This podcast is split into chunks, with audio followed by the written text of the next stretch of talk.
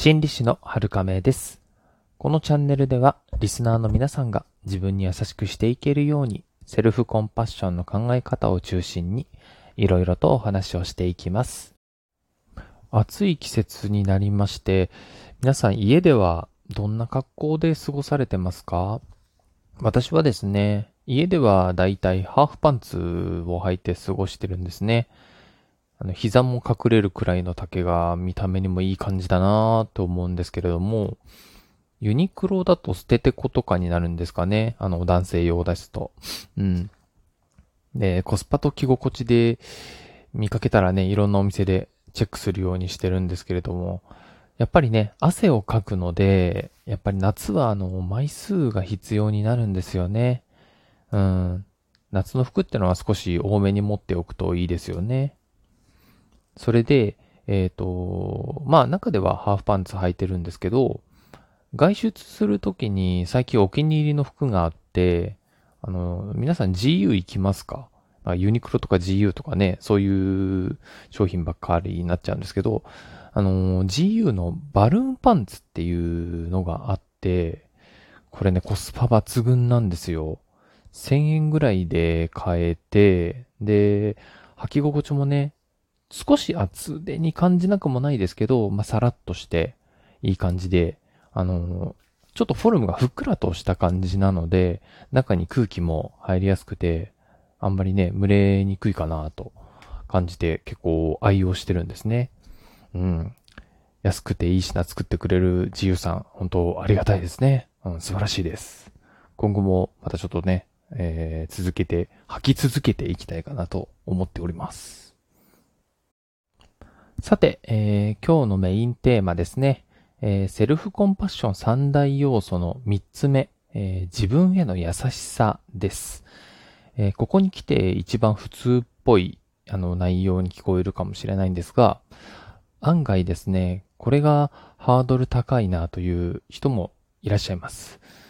マインドフルネスは難易度もまあまあって感じで、あのー、まあ、言葉とかからもね、専門性を感じたりしますよね。あと、二つ目の共通の人間性っていうのは、まあ、理性的で、理解はできるなっていうところからも客観的かなと思うんですけど、自分への優しさというのは言葉通り、あの、自分で自分に優しくしてあげるということですね。具体的にどういうふうにしていくのっていうところなんですけれども、まあ、例えば、あのー、まあ、セルフコンパッション使うシチュエーションっていうのは辛い時が多いと思うんですけど、自分が辛いなという時に、まあ、できれば人目がないところがおすすめなんですが、トイレとかね、えー、自分の部屋とか、屋外でしたら、まあ、人と離れているところとかね、いいかもしれないですね。そういう場所でやると安心してやれると思います。えーで、自分へ優しさを向けるために、一つのガイド、まあ案内役というイメージで持ってもらうといいんですけれども、自分の手をですね、えー、胸ですとか、お腹とか、あるいは自分が触って安心できる体の場所であればどこでも大丈夫です。人によってはね、あの足とか、えー、あとはね、あの頭とかいろんな場所あるかもしれないですからね。で、これをスージングタッチと言うんですね。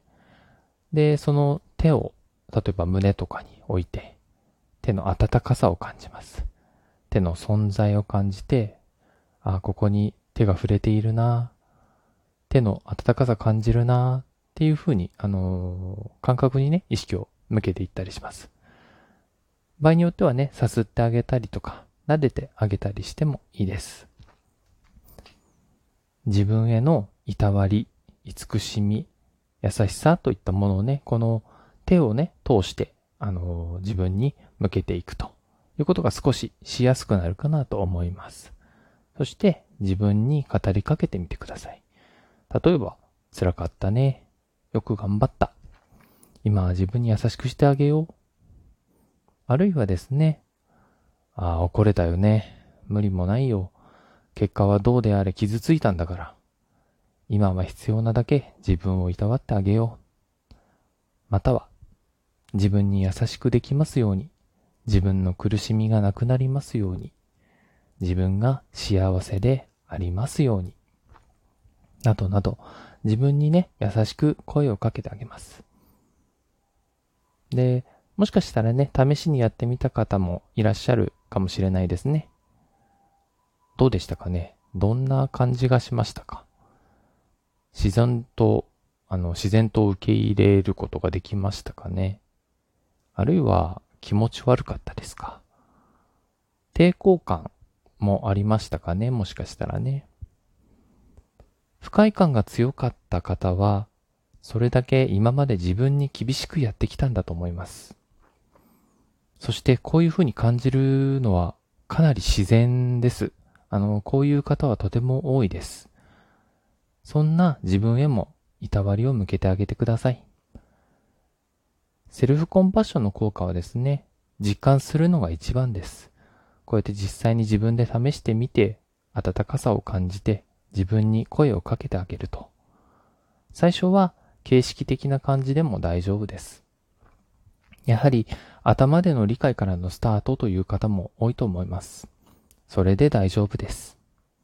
それだけ一生懸命今までね、なんとか生きようとしてきたんですよ。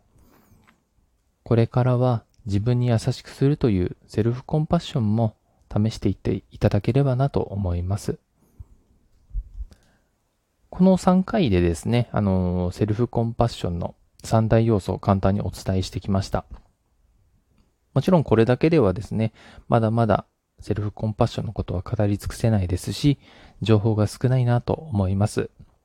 これからですね、あのー、いろんな角度から、いろんなお話から、セルフコンパッションが自分に馴染んでいくように、あるいは理解が進むように放送を続けていきたいと思いますので、引き続き、あのー、聞いていただけると嬉しく思います。今日の放送はここまでです。いかがでしたか？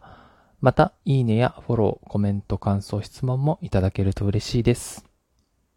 今日も皆さんが自分に優しくあれますように。心理師の春亀でした。またお会いしましょう。